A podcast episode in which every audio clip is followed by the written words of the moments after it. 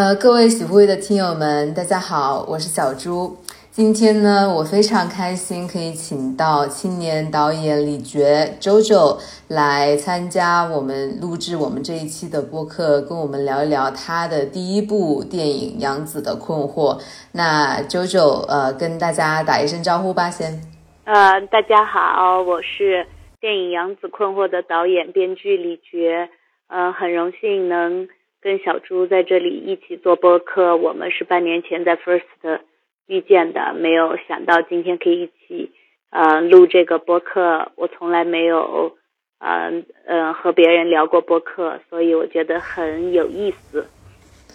哦，这是你的第一次播客经历啊，那我觉得就是更加的、更加的特别了。嗯，就像刚才那个周友提到的，他现在就是《杨子的困惑》这一部电影是他导演和编剧的，也是他的第一部作品，现在正在全国的影院上映啊。我们是真的请来了一位院线电影的导演和编剧，呃，对，呃，然后我们在 First 当时认识的时候呢，我就是觉得啾啾就是格外的亲切，我就很喜欢跟他聊天。然后当时就说哦，如果你的，因为他也是带着他的这部片子去了 First 嘛，嗯，然后我在想说，如果说当这部片子上映的时候，一定要请他再过来聊一下天，嗯嗯，也也经过了这几个月吧，现在是终于上映了，所以说真的还是要恭喜你，舅舅，因为可能嗯很多朋友不知道，一部电影它从有一个 idea。有一个概念开始，到你把剧本写出来，到你找到很多人一直把它拍出来。它还没完，然后你还要经过各种各样的发行，是吧？你还要等排片，其实这个是一个非常难、非常痛苦的一个过程。是现在是终于走到了这一步，所以说，啾啾，你是什么样子的感受？就是走过了那么一轮，其实，其实，其实是不是从一开始到现在已经经历过好几年的时间了？嗯，是的，谢谢小朱，特别理解，毕竟是同行嘛。嗯，呃，这个片子到目前为止，到十二月应该就两年了。嗯，我现在的心情吧，其实已经很平静了。这种平静可能是因为，嗯，从一个完全未知，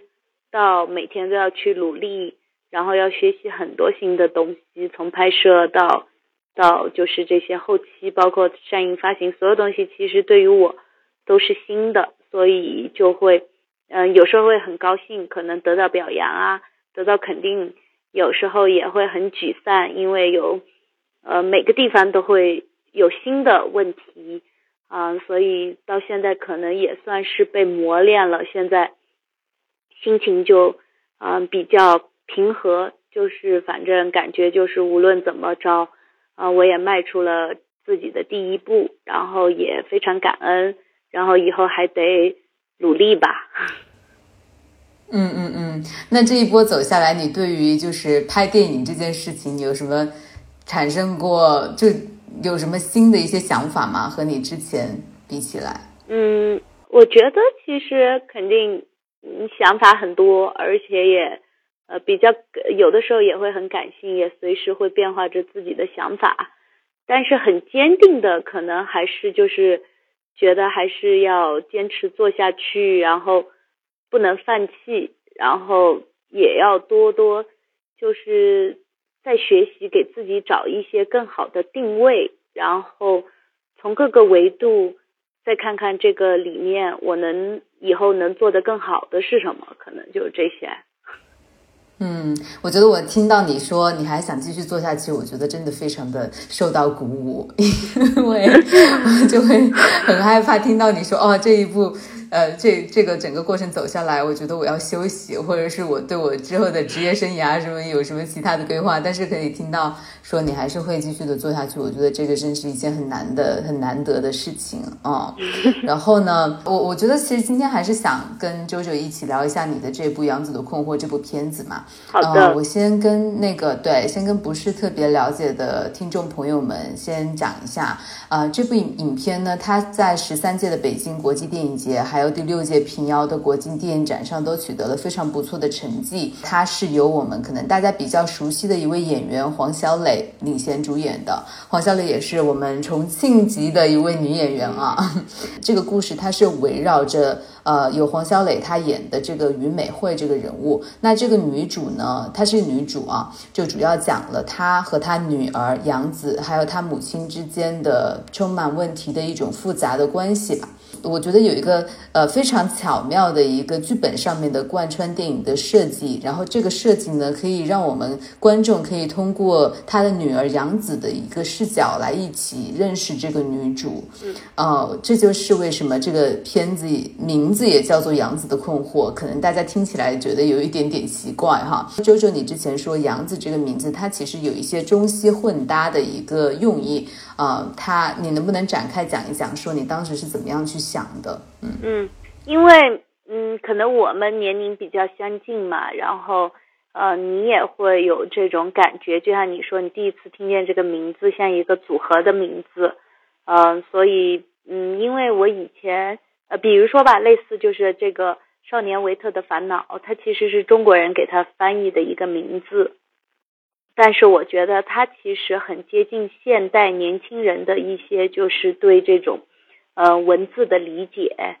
嗯，虽然我拍了一个家庭的故事，我希望带有一些新的思考啊，或者就是哪怕在名字上，我觉得我们是可以给它做的，嗯，更具年轻化。所以我就给它取了一个这种，就是有点不洋不土的。另外，这个片子也是在云南一个小县城拍的。然后在美学构建上，很多东西上，因为大家都知道现在，嗯，全世界的文化交融都很厉害，特别是到了小城市，我们不是看见的东西，还是我们原来觉得中国传统的乡村的样子。它有很多西化的东西搭在我们这种传统的社会里，然后包括很多传统的一些，嗯，东方的，嗯，哲思加上西方的东西，都在我们的生活智慧里。所以我把这些东西都运用在了这个电影里，从名字到美学到所有东西，我都希望是一个我们现在可能九零后看见的一种感觉，有点土洋结合。这第一，感觉就有点塑料。我也觉得这是现在当代很流行的一种现象，啊，所以就就这么做的。对，我觉得这一点蛮有意思的，就包括因为影片当中有一个，我我我下面分享的是不涉及剧透的哈，我们到时候涉及剧透的时候会再告诉大家哪些是大家可以就是跳过那个部分，看完了之后再来听。呃，我刚才就是刚那个土洋结合的，我就因为这个片子里面有一场那个广场舞嘛，嗯嗯，就他们是在一个非常乡村的，看似非常乡村那种西南乡村的地方跳舞，但是他们放的那种音乐是，其实并不是我们传统的那种广场舞的音乐，有时候是很潮的。这个点是不是你也是刚就是你你所指的那一种设计？啊，是的，因为其实呃，我们肯定我们一聊起来。比如说，经常说啊，我们以后老了不想去跳广场舞，或者就是才开始这样的时候很不理解这些大妈的快乐。嗯，但是拍的时候肯定是用大妈喜欢的音乐拍的，因为他们平时就这么跳的。但是在最终那个音乐呃选曲上，我还是想让这个片子充满一种呃，就像刚才说的嘛，年轻的感觉。就是我们经常会聊，可能说。广场舞很魔幻，然后我也跟音乐老师说，这个音乐就往魔幻的东西去找。然后这个电影是在云南拍的，然后再加上一种让人觉得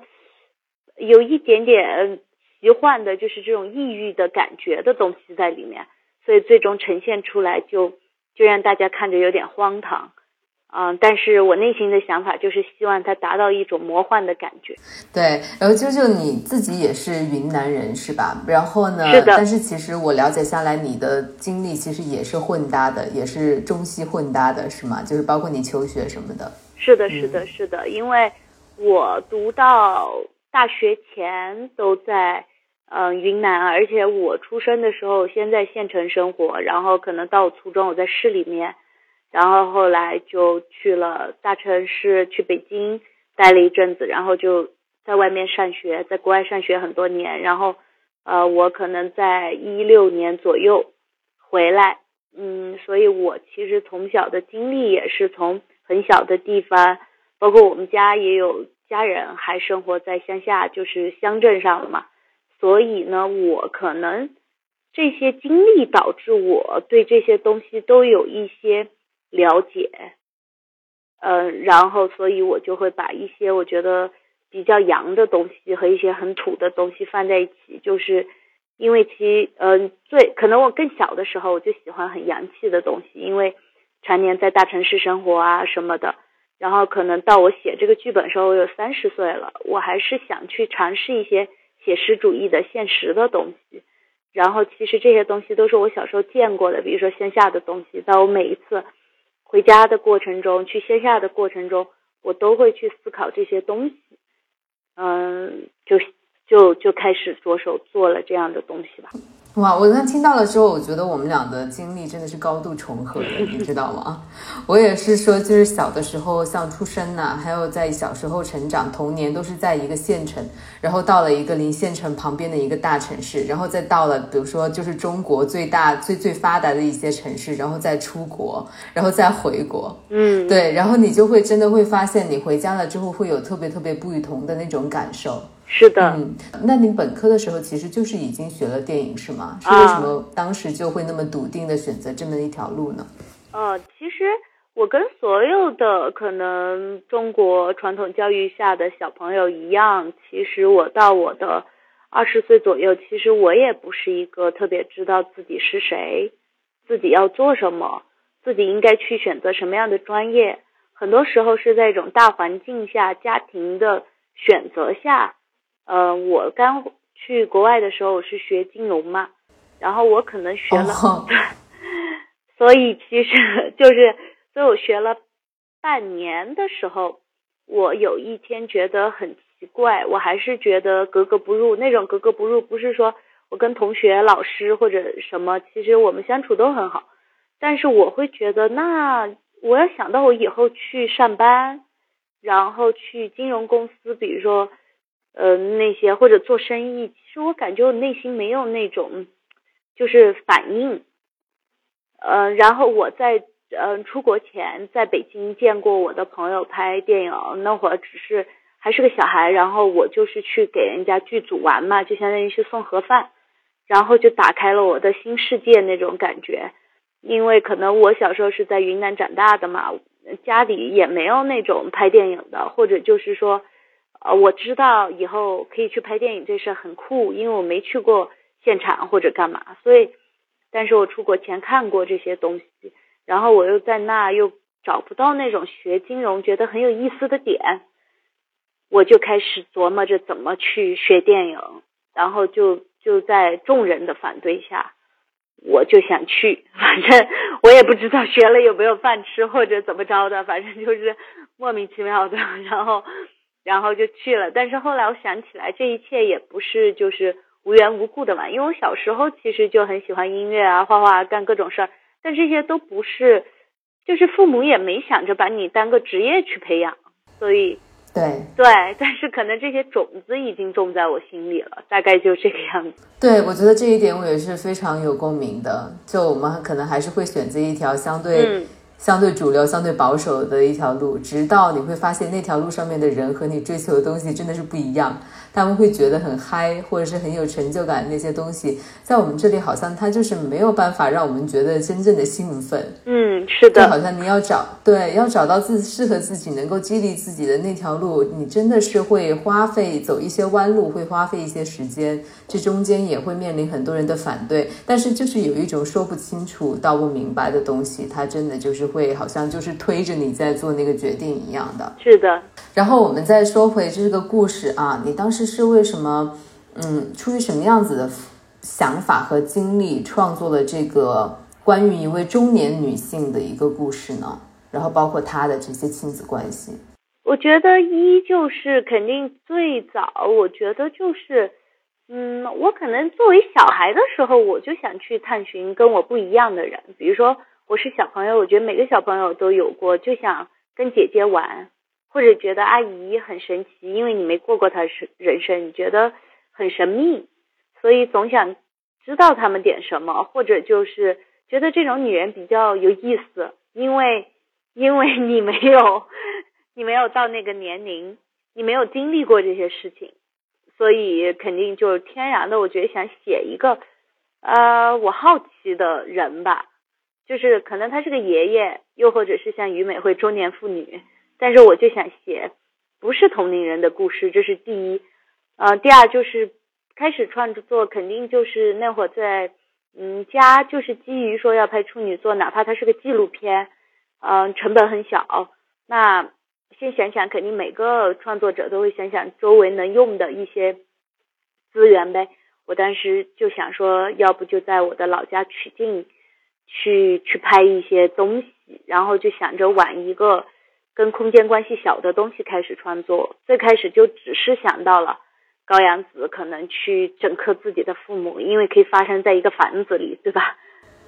对对对对，那个跟听众朋友们讲一下，就是我们可能作为 首部电影的导演，都要想的一件事情，怎么样去用一个地方，你租下一个地方，在里面可以拍很多的场景。是的，是的，最开始 其实就这样的，就是因为想在一个房子里解决这些事儿，没想到写着写着的时候，就发现那这小孩为什么要去？搞破坏啊什么的，这些动机是什么？那越写就越没谱了嘛，就就变大了，就就开始牵扯他的妈妈啊，然后牵扯家人啊，然后写着写着，整个家族的这个图谱啊、关系啊就出来了。嗯，所以就是在这样的一个点子上，一个很小的点，实际就是切入的，然后把这个东西展开了。然后我想问一下，因为就是女主这个人物，当时我看的时候，我就是觉得，因为其实我看整部影片的时候，我就觉得很亲切，因为它是一个很西南的故事，对，就不管是说对它发生的那个空间也好，还是里面的人物也好，尤其是女主角，我觉得她是一种有黄小磊饰演的这个于美惠啊，我觉得她是一种我自己在生活当中，就是在西南的生活当中，经常可以看到的一种比较典型的西南女性的形象。就是可能他没有受过很好的教育，但是他人非常的能干，然后又活络，然后做做或大的生意或小的生意。但是他们就是那种非传统的，不甘于困在传统家庭里面，然后又可能经历了很多起起落落，但是一直都非常的坚韧，很多时候又非常的泼辣，对吧？嗯，是。不知道是说你是是不是因为你的这种。就是成长的经历让你塑造塑造出来这么一个人物。嗯，我觉得是的，就是谢谢你特别理解和能读懂，因为你可能在嗯四川长大，我在云南长大，我们都特别理解这种呃云贵川三省的女性，她们的群像其实都很像这个样子，所以就我猜就是我的经历跟你一样，这就是生活里经常见到的一些。阿姨的行为举止啊，对的，对的，对的。然后包括他们经常会觉得那些男性为什么不说话啊，很温柔，因为你可能就更能理解。像成都就是管这些很多男性叫耙耳朵嘛，实际也不是说是是在就是呃说不好。是，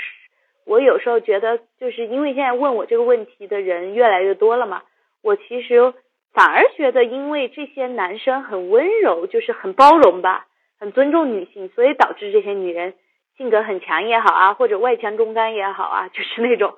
呃，大大咧咧、咋咋呼呼的，就很很勇嘛。嗯，我可能在其他的呃一些地域的一些朋友，他会觉得好像这是一种你比较有自觉的。呃，就是故意的一种设定，但是你可能只是按照你小时候所理解的那种人物，或者是男性、女性的形象在写。因为我看的时候，我觉得很顺，我不觉得这个是你可能故意那么写的。太感谢了，因为因为是嗯，最近也在西南地域放映好多，我觉得女性、男性他们好像就像你说的，天然很理解这个事情。但是因为你也知道，我的片子去了很多地方，而且以前。早年实际上拍文艺片多的导演还是在北方的，特别比如说西北，你看那么多大导演，他们的故土都在那个地方，所以传统的可能这个观影的感觉就是就是很多这种嗯西北的妇女，她们很勤劳，然后很坚韧，然后吃很多苦那种形象，可能本身西南地域的女人的生活也不是那样的，因为就像你知道的，她们。西南这些女的，就是很会耍嘛，就就哪怕 对对对，就哪怕 对的，对，就哪怕说是就是他们经常我问他们说钱都没有，吃那么好，穿那么好，干嘛？他们就说那那就是你说那么辛苦，不就是为了挣钱去吃和去耍去穿好的吗？所以他们很喜欢打扮自己啊，喜欢生活。我觉得这些点。所以我给他把这些东西，就是我们西南人有的特点、女性特征，融入在了这个于美惠的身上。就像你说，她其实，在我们这边很多这样的漂亮的阿姨，挺有意思的。是的，是的，完全感受到了。是的，对，嗯。然后你你自己写这个剧本，我听你之前好像讲过，你是写的很快，是吗？就是你决定了要写那么一个故事之后，就写下去很顺了。是我写这个故事，其实坐在板凳上就一个多月，没有写很久。嗯，但是我有朋友也评价过，说其实感觉这个作品作为一个年轻的作者嘛，也算是积淀了三十多年的一个整理。其实我很认同他这句话，是我的我三十岁左右写的这个，所以那当然是我从零岁开始到这个年龄。我的对生活的一些观察理解，嗯，所以呈现出来。所以它不是说，因为写作你也知道嘛，做下去你就顺着写嘛。但是这个中间这些我哪来的素材，包括我思想里怎么想的，嗯，怎么拼凑这个故事，这些东西可能就是在生活里慢慢慢慢的形成的。嗯，是的，其实你已经积累了很久了，只是你找到了一个集中的时间，把它落实到书面上而已。对，那那从这个呃开始拍摄了之后，你的剧本有经历过各种各样子的修改吗？就最终的呈现和你想象的有什么不一样？我还没有拍长片哦，我就是拍一些短片，我就会觉得说，你写剧本是一回事，你拍出来的东西是。第二个作品，然后你最终剪出来是你第三个作品。嗯，我不知道对你这部长片，对于杨子的困惑来说，你没有经历这个过程，还是说你最终呈现的和你最开始想象的其实差不多啊？嗯，我先说从剧本层面吧，就是写完了以后，我写的时候肯定是往更更丰富的写的。其实，呃，现在其实有很多人物剪的都很利索，是为了整个戏看起来不要太闷。然后可能有些小的地方我自己没拍好的也也，比如说呃可以规避一下嘛。比如说就像那个老师，实际上他那个戏演的不太好，他就会影响整段戏，所以我就把大家的戏会相应的剪短。所以呢，在写的时候，实际上人物会写的很长和写的更丰富一些。嗯，就是最后可能打写完第一稿，我一直不怎么满意的就是。大家看的很荒唐的圆桌戏嘛，因为那个戏真的其实挺难的。可能最终这个电影让我觉得最有意思的就写那场戏，因为东亚故事很多，那我以一个什么视觉去写呢？这个是个问题，因为这是一个很普通的故事，也不是一个多复杂的东西。所以最后这场戏其实当时写完的时候，我知道就是这个结果，当时也是这么写的，就是很要把它推向荒诞的。嗯，这种有点像，感觉像是无厘头这种，因为是杨子的世界看这事儿，他肯定大人为什么在那装腔作势啊，演戏嘛。嗯，也是对大家提一个反问：你们大人在行为举止的时候想过小朋友在干嘛吗？这个是一直没有改变的，就像你一开始说叫这个名字，但是我一直不满意，直到我去组里，我在开机前的十天。这场戏，我和我的摄影老师马健，然后我的执行导演徐旭，我们在讨论整个戏怎么拍的过程中，还在讨论这场戏。然后讨论的过程中，他们又给了我一些新的启发。然后有一天，我突然豁然开朗了，然后我就拿起笔来，唰唰唰唰的就改了。然后这场戏在那个现场也改了一点点，因为不是说有个小朋友去哪里玩了嘛。那个小朋友他四岁多，而且都拍夜戏，他就特别不听话。那个小婴儿还是挺听话嘛，他毕竟会睡觉，所以呢，当场我又把那个戏的这关于这个小朋友的戏给砍掉，不然没法拍嘛。因为你也知道他的制作预算和周期在那摆着的，这个我要是再把那小孩加进来，就拍不了了。嗯，这是从这个剧本层面，就是是这样的。然后就像你说，从这个拍摄层面，嗯，有没有？我认为哈是，呃，其实也有人之前看过剧本，就包括我给过一些我想找的剪辑师看过，他们最后收到后来收到素材什么的，他们跟我的想法一样。其实我觉得我拍出来的东西反而比剧本好，但是我觉得这个东西呢是得益于，就是嗯团队，就是跟我制作的整个团队。大家第一充分特，他们都特别充分理解这个这个故事，然后每个人，我觉得我的美术老师、摄影老师，所有的老师在现场的，他们都在帮我补足我的缺失，所以反而让这个东西更好了。包括演员老师，虽然他们是按着剧本呃拍，但是比如说有一些呃西南说的那种，比如说他小磊老师。的朋友说他是个胎神婆娘这种词儿，虽然我我写的也是就是怼他嘛，但是你看演员他就把这个词儿改成那个胎神婆娘，他就变生动了。所以这个电影呈现成这个样子，跟大家分享的就是觉得其实团队很重要。对你自己写了一个自己很喜欢的东西，还是要遇见真的知音、理解你的人，来把它完成成一个你想象的样子。是因为电影就实在太是一个团队工作了。周周，你这是你的第一部片子，然后在这个圈子里面，如果你没有这种长片作品，可能也别人也不是特别了解你，对吧？这些出品方啊，这些发行啊，这些制制作的这些团队，你是怎么样去找到你的这些团队的呢？嗯，其实，哎，其实这个东西我觉得跟就是都是积累，但是就是一定要坚持和坚定。就是哪怕我现在我的电影上映了，大家可能也知道这个排片的情况下，所以呢，其实我又相当于回到解放前了。然后呢，我的电影在在做的时候，好在就是我在读书的时候，我知道拍电影，嗯，就像你说需要钱需要资源，这不是靠我自己能干什么的。所以那个时候我清晰的认识到这一点，我就去。啊，先养活自己吧，就基本的。然后在这个过程中也积累了很多良师益友。嗯，就比如说我当时在嗯写剧本之前，因为我知道我找不到好的团队，我找不到谁我也不认识，所以呢，因为在国外读书很多年，我家也不是做这个的，所以我就去办活动啊，拍别人的宣传片。然后在这个过程中，实际上我觉得是。对我一个人生阅历的丰富，所以就是我就知道这些事儿，然后在国内也没团队，没遇见志同道合的朋友，我也不敢拍。说真的，就是因为自己也有要求嘛，嗯，也很害怕失败，因为小嘛以前，所以呢，我就找我之前就去办活动，办了很多活动，然后在这个活动的过程中。啊，我锻炼了自己的组织能力啊，控控场能力，也在这个过程中，我认识了很多公司企业的人，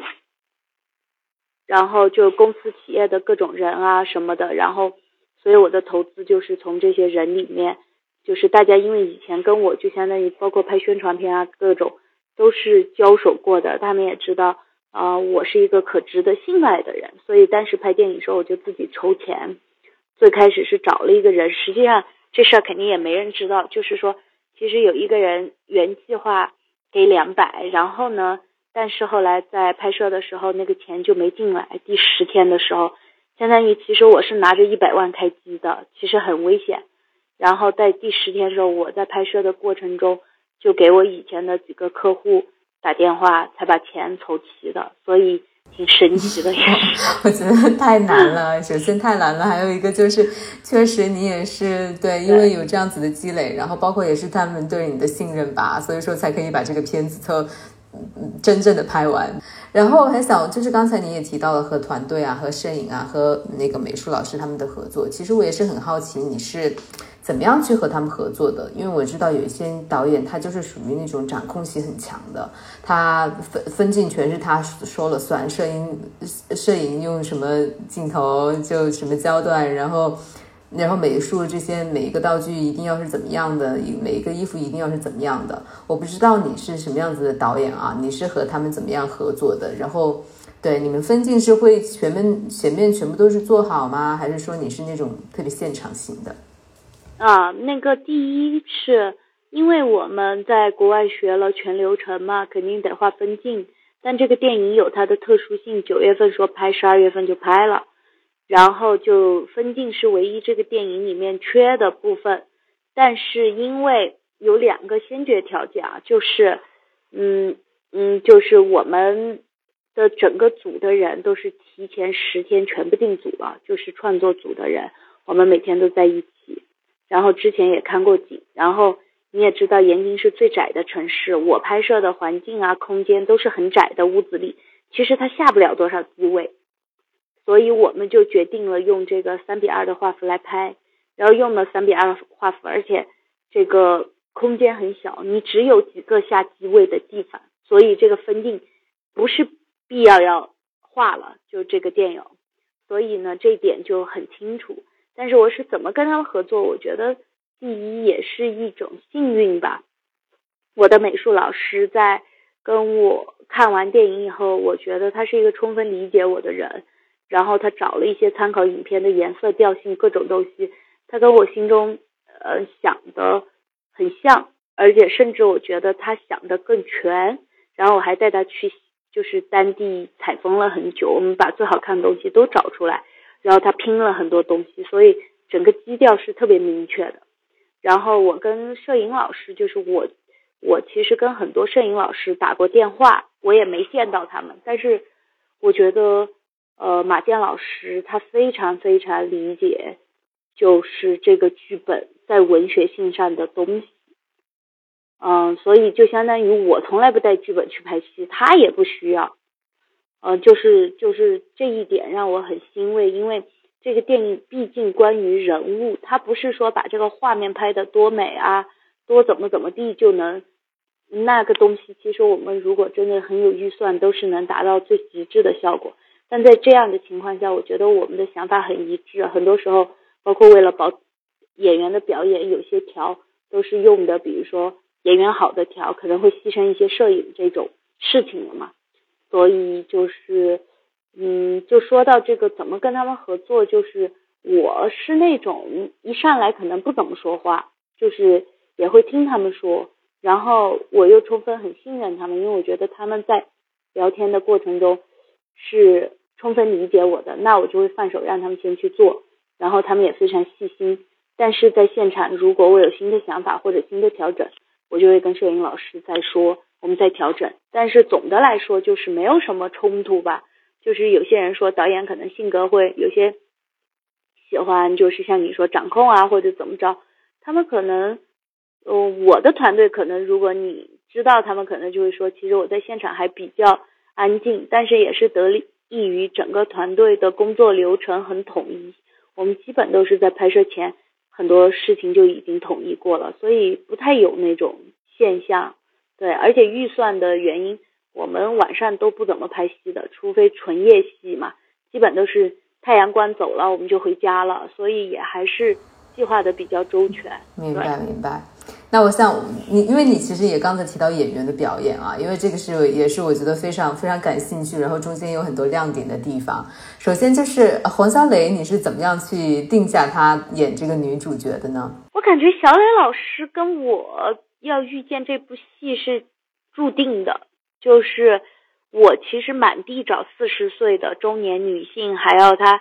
嗯，像西南那种人的性格呢。然后呢，还得她好看，就这一堆条件摆出来，基本就找不到演员，因为国内四十岁左右的演员很少，还得会说四川话，这不就尴尬了吗？最开始对，然后最开始还想找素人，我还跟我制片团队找我云南的这种朋友，就是方便那种，就是老百姓天天发公告，然后我们还在各种地方面试人家，就是就那种素人。但真的也不太行，就是跟我理想的想法有点远。然后后来在我真的找不到演员的时候，后来有个老乡，他跟我说，嗯，陈青松老师在重庆拍一个戏，戏上全是四川籍的演员，叫我上那儿去找。然后是因为这样的原因，但是因为那个戏上的演员也不太符合，呃，要不就是有事儿。陈老师就打开剧本读了两场戏，哎，一看觉得还这这女的挺市井气的，小磊老师啊。然后其实，然后我其实有点懵，就是因为其实我对她也不是特别了解嘛。我没小时候就家里也挺严格的，没怎么看电视剧。啊，反而就因为我不怎么认识他，就是我不知道他以前演什么的。我打开视频一看，啊，他怎么演的全是搞笑的？然后，但是我呢，我的心里因为本来就找不着嘛，还是要抱着去试一试啊什么的。我说好啊，我然后我看了一张照片，我觉得很像他有百度里有一张照片，我觉得像于美惠的，就是他他总是笑着的。我觉得这个是我想我喜欢的女性，就是。虽然生活很难，但他他要笑着，他要坚韧，就是你刚才说的这点特别像。完了，他读完，结果我说好呗，陈老师你试一试呗，因为我其实心里想着反正也找不着，就试一试呗。然后陈老师发给他，没想到小磊老师就在当晚半夜四点多钟回信息说很喜欢剧本，可以见见导演。结果我俩就在一星期之后见了面，然后就很投缘。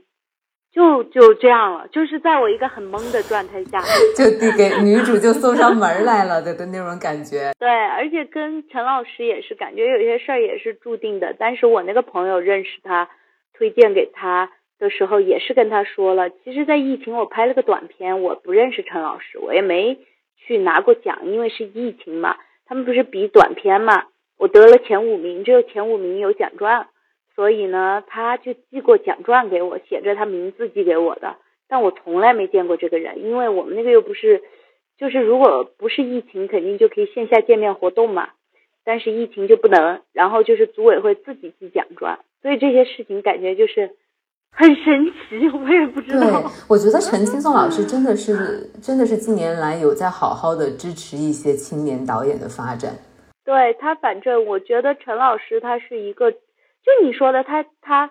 我觉得他的优点就是他的不控制就是最大的控制，因为因为疫情期间我拍戏他也来不了嘛，然后他也没管我们，但是呢，就是在你需要他的时候，他都会出现的那种老师，然后这是不是就是一个最好的监制？可能对，因为他不会说，因为我那个剧本当时找的时候也很着急，他一他很忙，但是我就觉得。他也没说你这剧本不行啊，推翻重来啊，怎么着的？然后我觉得这个就可能对于我这种性格的人，就觉得给我自由就是挺好的，因为我会好好自己去努力做。然后当我们这个团队包括到宣发期了，可能很多宣传上的事儿啊，呃什么的，他就会出现，或者有时候他发现你什么东西可能缺人，他就会问问你，会关心你。我觉得这点他还是挺。挺好的，就是跟我至少我觉得脾气很投吧。除了小磊之外，呃，小磊老师之外，像其你其他的我们可以看到的演员，他们都是在那个延津的当地找的吗？除了那几个主演嘛，都是延津的素人，就是就小磊老师的男朋友谭尊老师，你肯定知道。然后龚洪佳老师是那个人世间吕川嘛，然后谭尊老师的电视剧呢很多了。所以呢，所以然后还有那个小朋友第一次演戏，剩下人全是素人。嗯，而且我觉得很好，因为就是你找了一个云贵川交界的地方，所以说那里的口音就特别的中和。你觉得就好像那几个地西南的地方的人都能听懂，然后也没有说特别特别明显的说这个人说的是重庆话，那个人说成都，这个是昆明，没有的，它就是一个非常综合的西南的口音。是的，是的。然后我刚才听到你说一些演员他会做自己有一些词啊，然后有一些发挥，是吧？因为我自己印象特别深的就是，比如说像女主角和她和她姐在刷碗的那场戏，我那场戏我特别的喜欢，就是他会说说你这个没有洗好，重洗。然后他，然后黄小姐说，对，那场戏是怎么回事？啊，就是你抓的重点还挺逗的，就是整场戏，你看他们前面全是在叙述家里那一堆事儿，那肯定是台本上在发生的。但是洗着洗着呢，就是你说那个什么重洗了太油了这种话，就很生活的话，就是演员自己演着演着演出来的，然后反而他就会把这种戏的生动性给真实化了。其实都是靠演员自己的这些碎碎的，就是生活化的词儿，什么就像你说太油了，从对，然后他在说我们农村人就是这样子，那边油油吃不死人，我觉得太神奇，因为这个就是 我知道的，在我们西南的生活当中会发生的一些对话。对对对对对，是的，他们就是你知道吗？西南人说女的话特别多，就是就是那个嘴也很快，对，反应很快。对，下面呢，我们开始一些那个剧透的环节。就如果说那个听众朋友还没有看的话，你们可以呃看完了之后再来听，或者是你。就是大家觉得剧透无所谓也没有关系，因为其实我们这个本来就是一个偏文艺向的电影，对吧？也不是什么悬疑犯罪，所以说可能剧透也没有太大关系。首先就是因为我刚才提到的这个片子，它有一个特别巧妙的一个贯穿始终的一个设计嘛，就是其实是这个作为女儿的杨子，她是发生她她自己偷偷拿了她妈妈就是这个女主角的日记，然后影片当中呢，她会以那个小女孩的口吻把她妈妈的这些日记读出来。就是我自己在看的时候，就是当这个呃高阳子她的声音出现，开始以她的口吻在念她妈的日记的时候，我真的会被打到一下，我真的是会有被有触动，因为我记得好像第一。好像一开始就在，因为以他的口吻念的他妈的那些日记都是什么呃呃怀了小孩觉得很辛苦，然后或者是说呃离婚了我离婚了我觉得什么解脱了，就是你如果以一个几岁的小孩的这种口吻来把这些话读出来的时候，你觉得有一种特别特别独特的一种感觉啊！我想知道你自己在写的时候，你这个对于。他读他妈的这个日记的设定，它的来源是从哪里来的？第一，肯定就是，嗯，生活就是具有荒诞性。这个荒诞其实有的时候里面也含着反差。就像这个日记，如果是于美会读，其实就就是让人别思考的空间，它肯定就会变窄了。但是反而一个孩子去读，或者比如说你。你想，你男朋友去读你之前的日记，或者谁，就是另外一个人去读这个事儿，它就变得不一样了。这个肯定是一来的，但是最最其实有的时候惊喜也是因为没有办法。其实这个电影最开始是想去拍一些东京的画面剪在里面，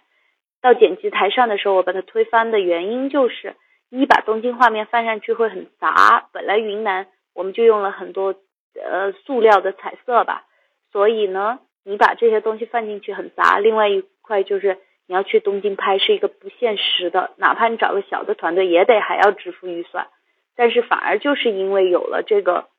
又后来没有办法了，用了声音来读这个电呃读这个日记，就产生了这种奇妙的化学反应。对，而且视听嘛，当你。画面表现不明白的时候，多多去考虑声音，它肯定会给你制造很多的魔力。哦，那还挺有意思的。其实一开始你其实并没有想让他就是用他的声音来。是的。哦，对。其实我没想，最开始的时候一直没想到，因为因为我的剧本上面就写东京，东京就意思就是我想办法弄些画面，但是。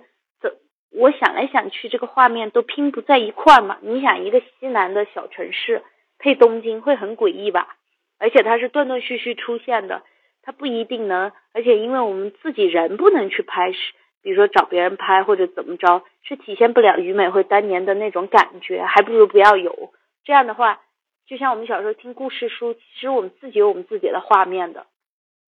其实反，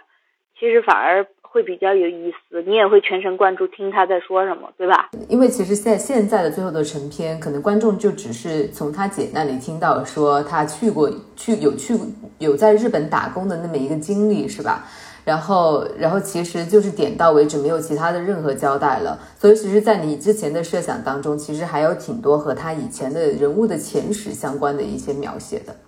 这也没有，只是说在道具的准备上，这个人要把他的前世今生给整明白嘛。但是实际上他的生活可能如果变成一个画面呢，就会让人更理解他现在的这种反差感，或者就是格格不入的感觉。但是呢，我觉得现在的观众很聪明，就像特别能理解这个事儿，就像我们这些人，你不管去过国外还是去过北京，去过哪里的异乡人，你回家都会跟于美惠有同样的感觉，感觉属于那，特别属于那，但是呢又感觉格格不入，但又不知道就是是哪里可能有点不一样吧，其实就是这样。他人物的形象其实他和那个环境就有一点格格不入，比如说，我觉得他的打扮什么的，其实也和他旁边的人是不一样的。对，所以我觉得电影的魅力就在于，他有的时候少就是多嘛。其实，呃，于美惠这个信息交代了，她在日本打过工，就像你刚才说，西南的女的，她就是这样的，她就爱美嘛。然后，然后有些人之前也有过疑问，就说啊，于美惠太漂亮了。我说不是啊。呃，西南很多阿姨都这样的，开个商店，开个美甲店，嗯，对，然后可能他们会去质疑她的什么今前世今生，我就觉得反而是因为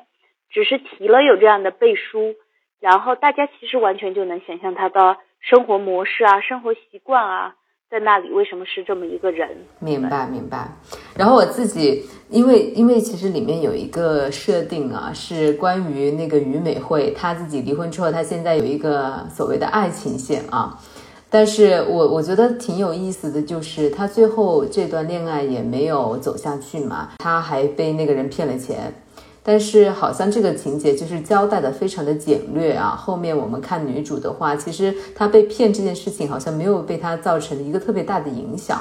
我觉得还蛮有意思的。我不知道李素照就是小东北这个人物，还有她和女主之间的这段关系，你是有你是怎么考虑的？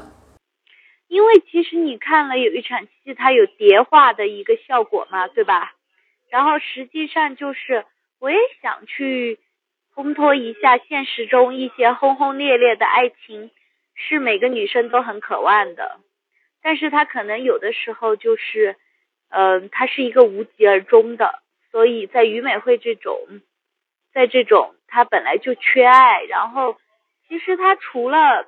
因为原生家庭，她她这个缺爱，所以她其实在生活里除了要保证自己安全感外，她她可以说是。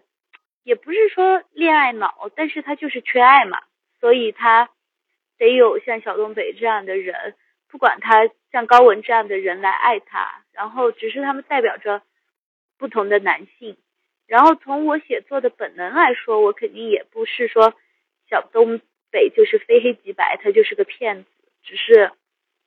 他也是爱着美惠的，但是他给不了美惠想要的东西。你刚才说的小东北怎么就？走了，然后可能于美惠也没有，就是他感觉他不是很伤心那种吧。但其实他不是不伤心，就是他生活里还有很多事情要他解决。但是在很多他自己的空间时间里，他其实是想念着小东北的，但是他也不知道他去哪了，而且甚至感觉他是在等他回来嘛。对，而且我觉得女生也要像这种，第一就是强大自己的内核。然后不要因为一段感情就，他可以一直爱着他那些美好，但是不要呈现于那个里面。然后，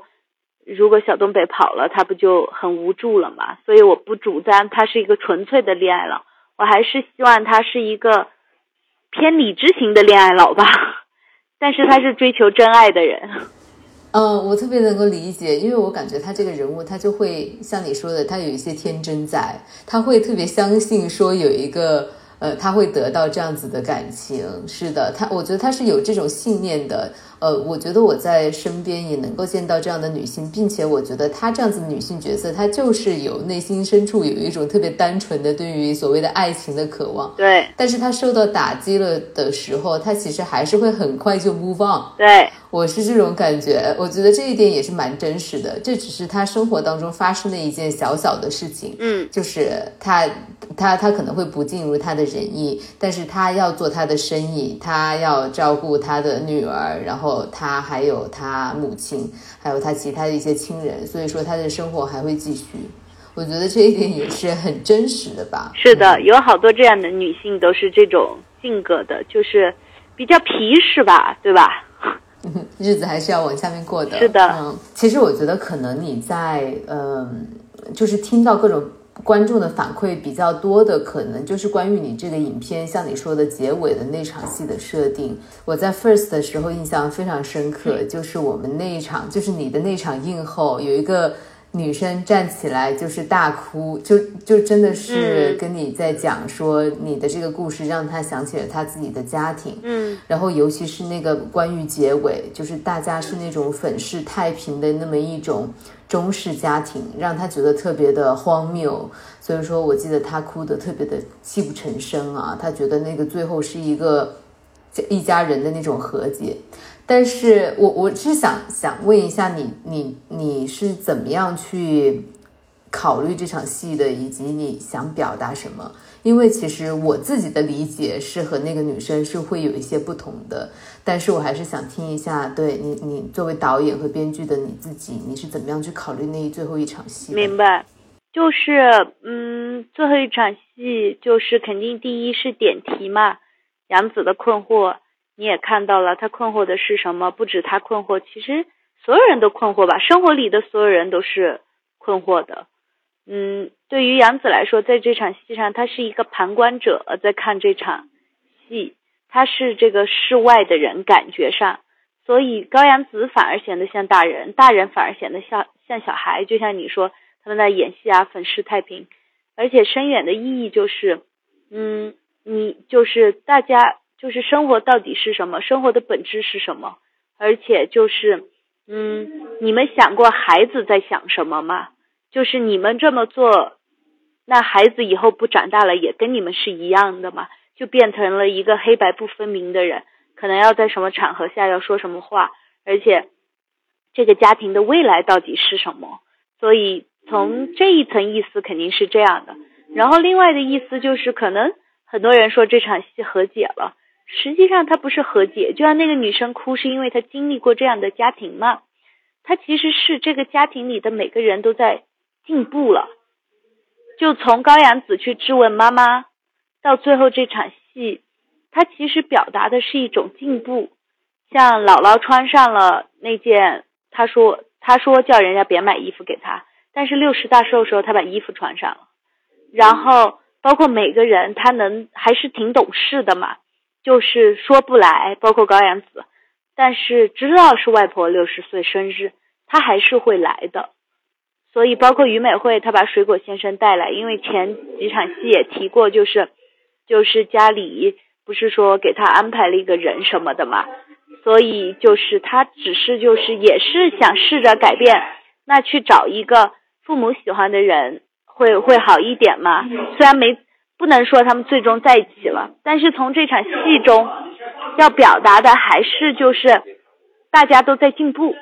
所以，但是如果观众有些观众是因为觉得和解了，看着很开心，因为觉得蜡烛很温暖，让人看见了希望啊，各种的。但对于我来说，只是他们进步了，可能就是家庭关系进入了新的一个篇章吧。但是，但是，但是，这完全不意味着所有的问题都解决。对对对，解决不了。我自己。对，因为我自己的感觉就是，其实我是很喜欢，我也看到看得出来，整个团队都花了很大的功夫。因为像这种团圆的这种饭桌戏，真的是最难拍的。是，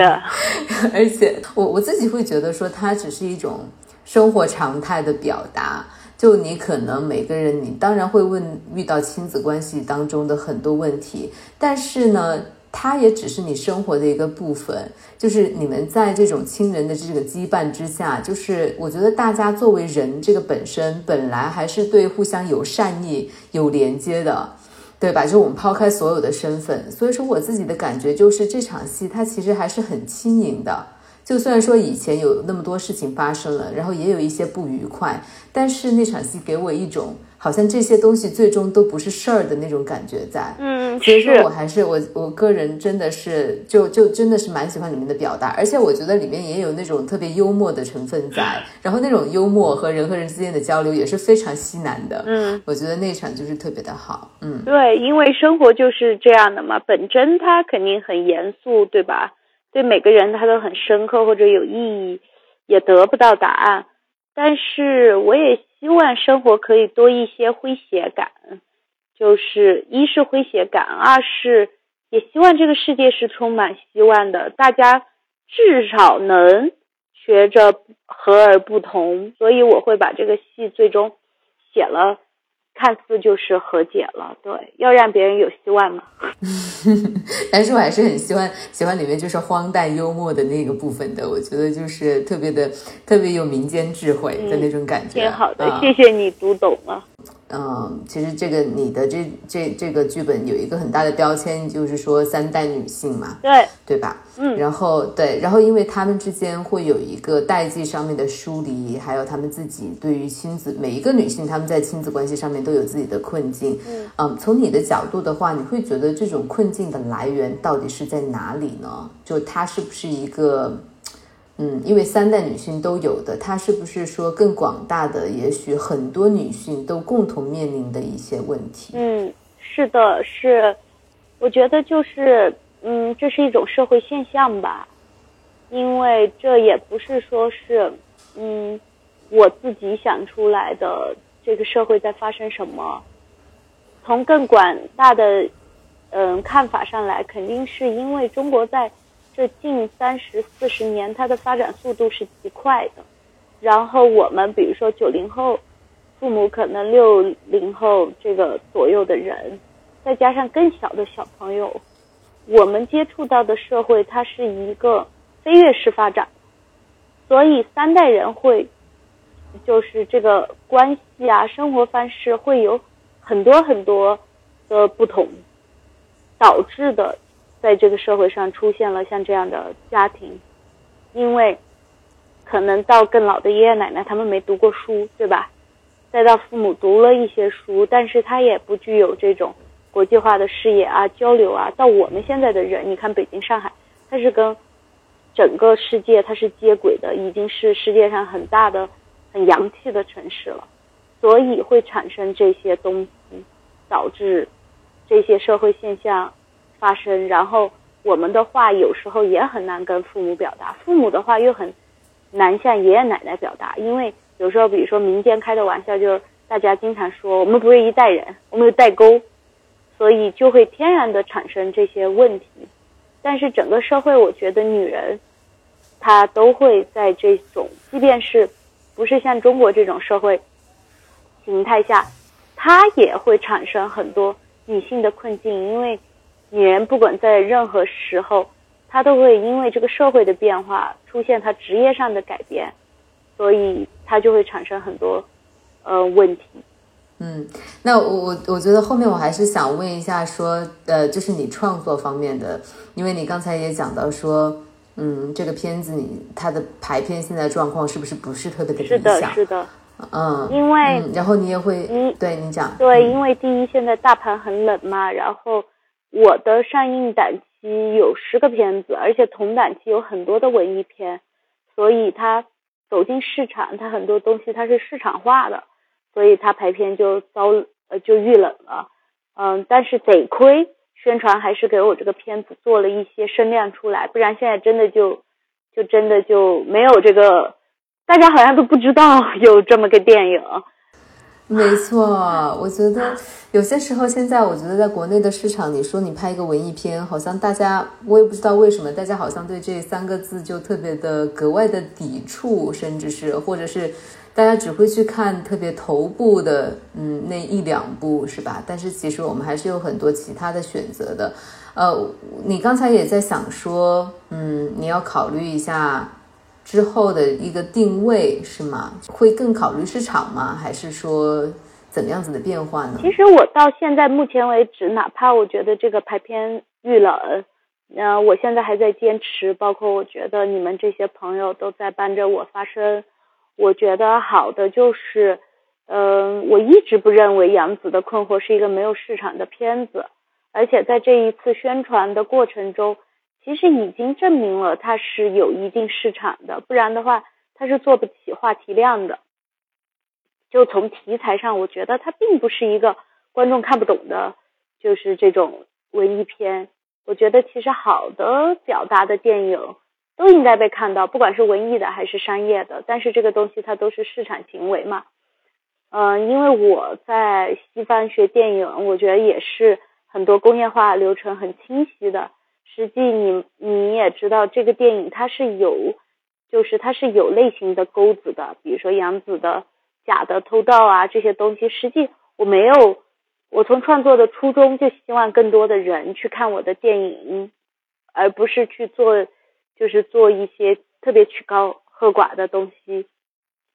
所以我在下一个片子的过程中，我觉得就是，嗯，还是会坚持这样，就是还是要有一一定性的个人表达风格。的东西的情况下，也去考虑一些市场。但是我觉得，其实杨子这个做的时候，我也是这么想的。嗯，只是可能因为谁也说不清楚嘛，有时候可能运气不好，或者就是我的努力还不够，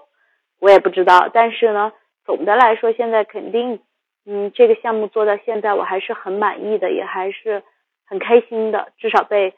呃很多人已经看见了，也希望更多的人能去看，所以我。还在坚持跑路演，